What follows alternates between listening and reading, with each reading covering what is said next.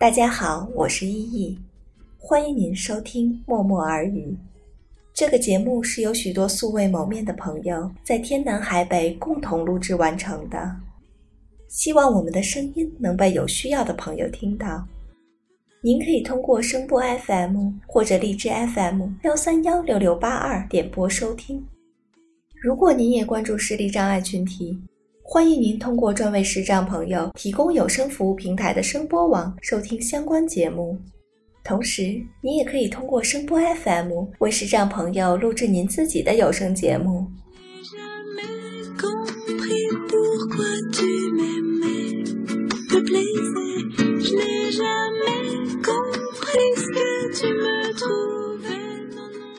默默耳语第一季收录了二十一篇关于旅行的文章。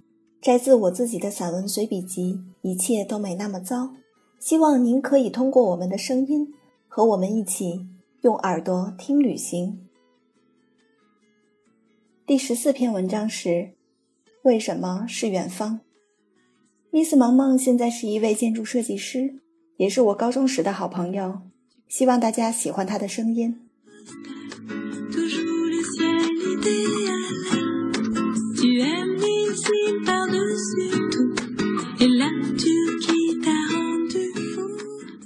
为什么是远方？在欧洲，无论大城市还是小乡镇，都能见到规模相差无几的超级市场。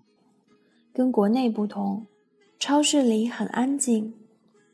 我特别喜欢蔬菜水果区，因为这里几乎没有腐坏的味道。五颜六色的水果像鲜花一样娇艳，整齐地码放在货架上。视觉的可爱挑动着人们味觉的欲望。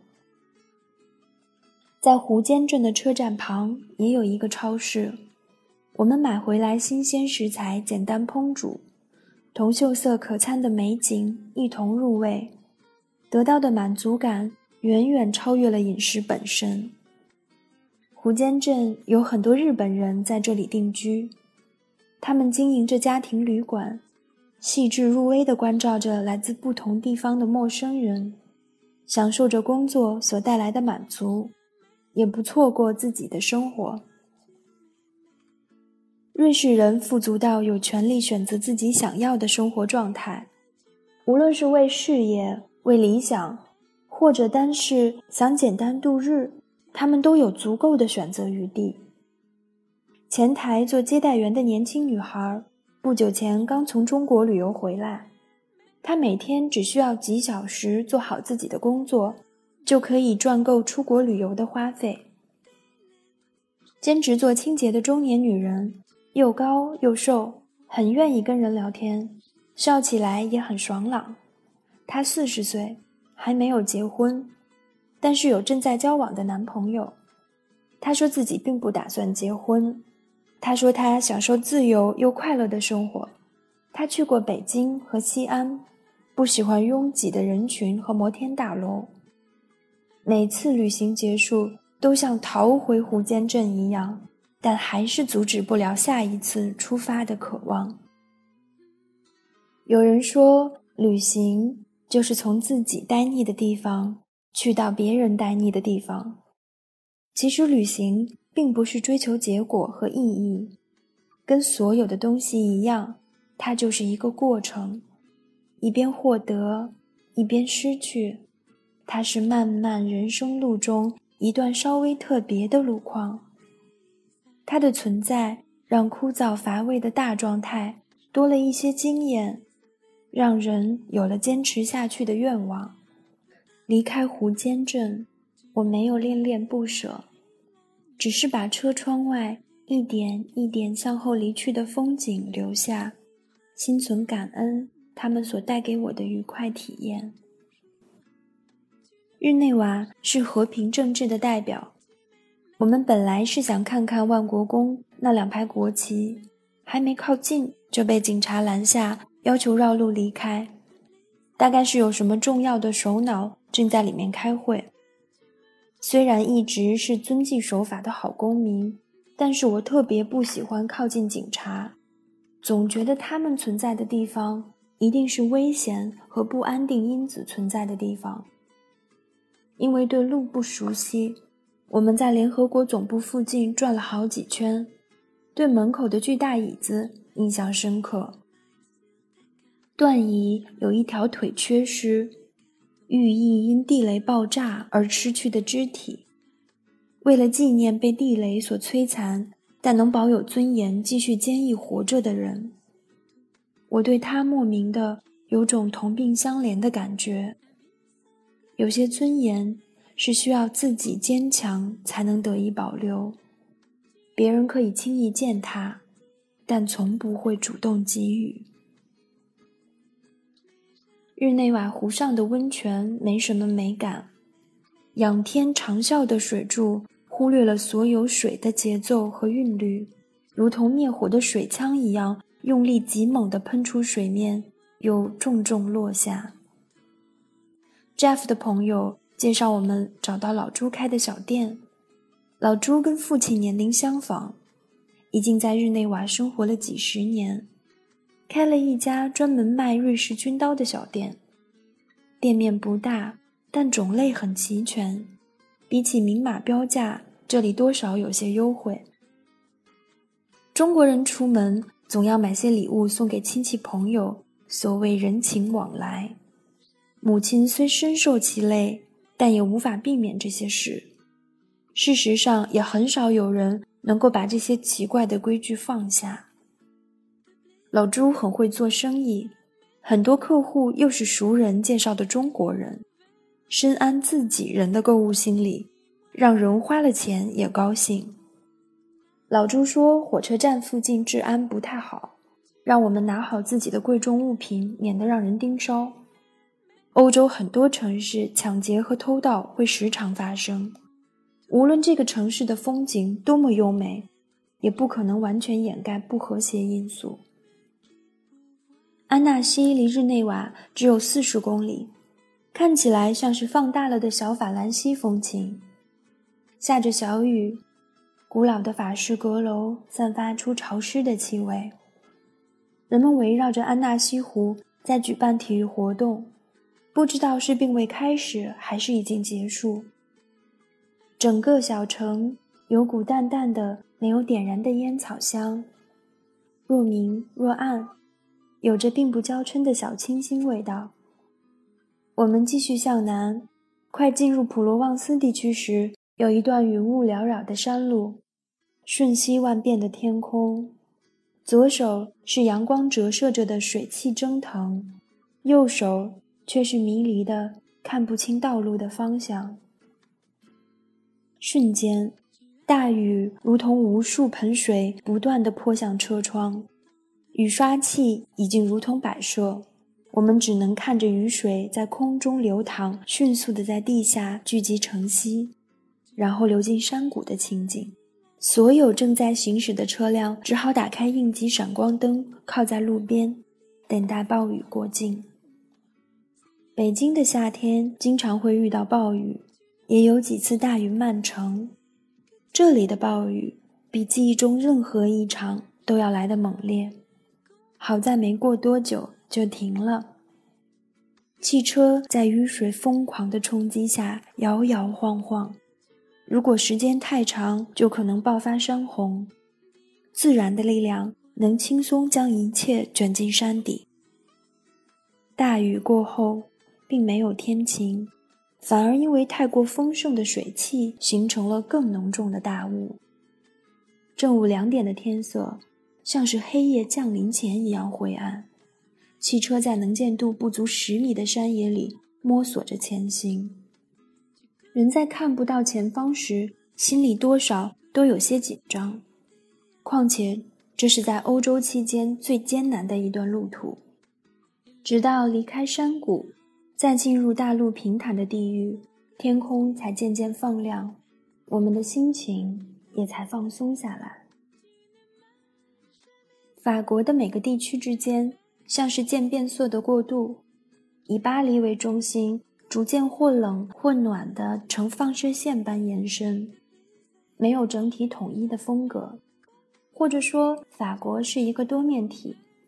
任何一个侧面都无法完全代表它。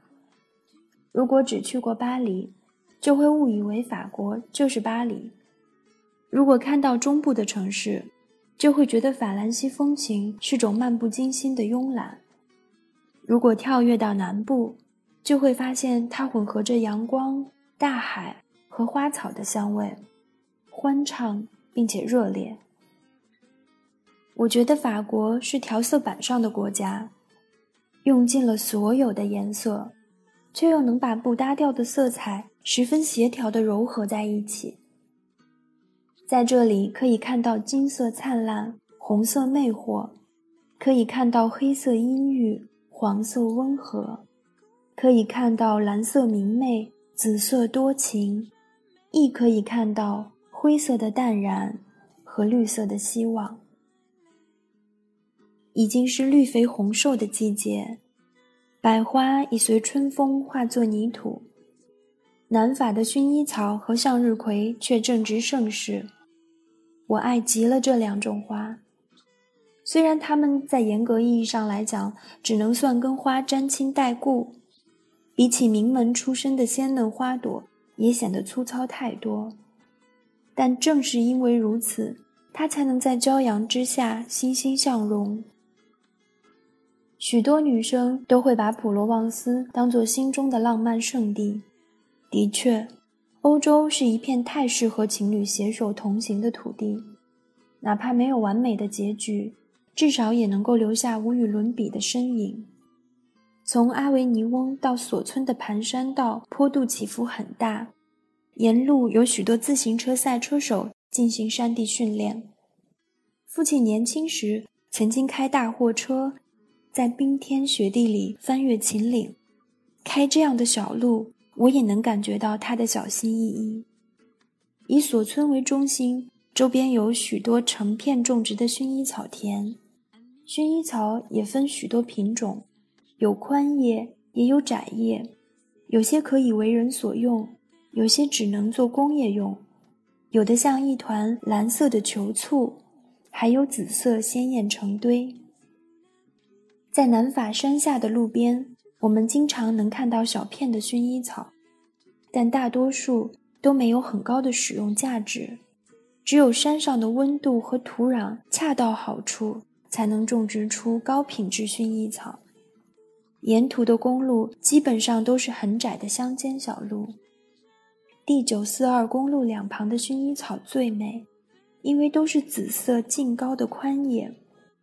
不时有风吹过田野，像是波涛荡漾的紫色海洋，还伴着若隐若现的淡然幽香。最迷人的美总是在不经意间，如同少女轻轻捋着吹散在耳边的长发，如同阳光静静地照着白皙的皮肤和长长的睫毛。或许很多人会认为薰衣草很多地方都有。千山万水，费尽心力到普罗旺斯，除了谈论起来觉得很浪漫之外，并没有太大的意义。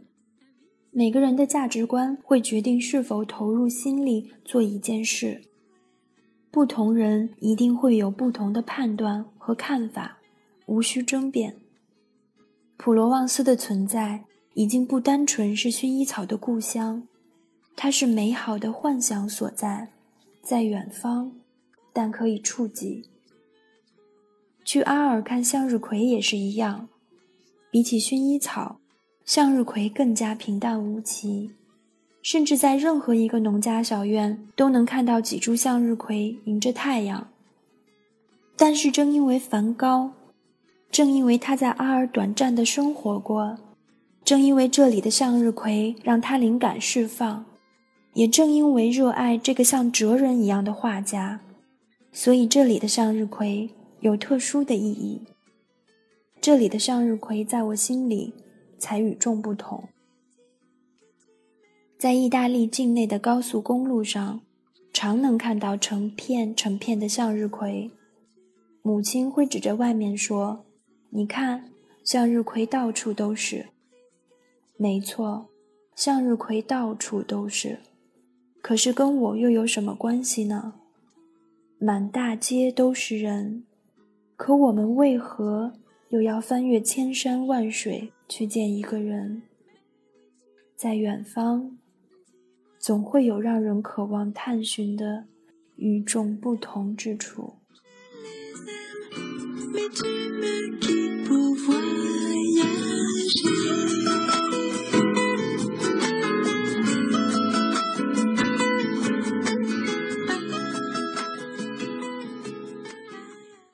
感谢您的收听，在节目的最后送上一首法语版《旅行的意义》，希望您拥有愉快的一天，祝您早安、午安或者晚安。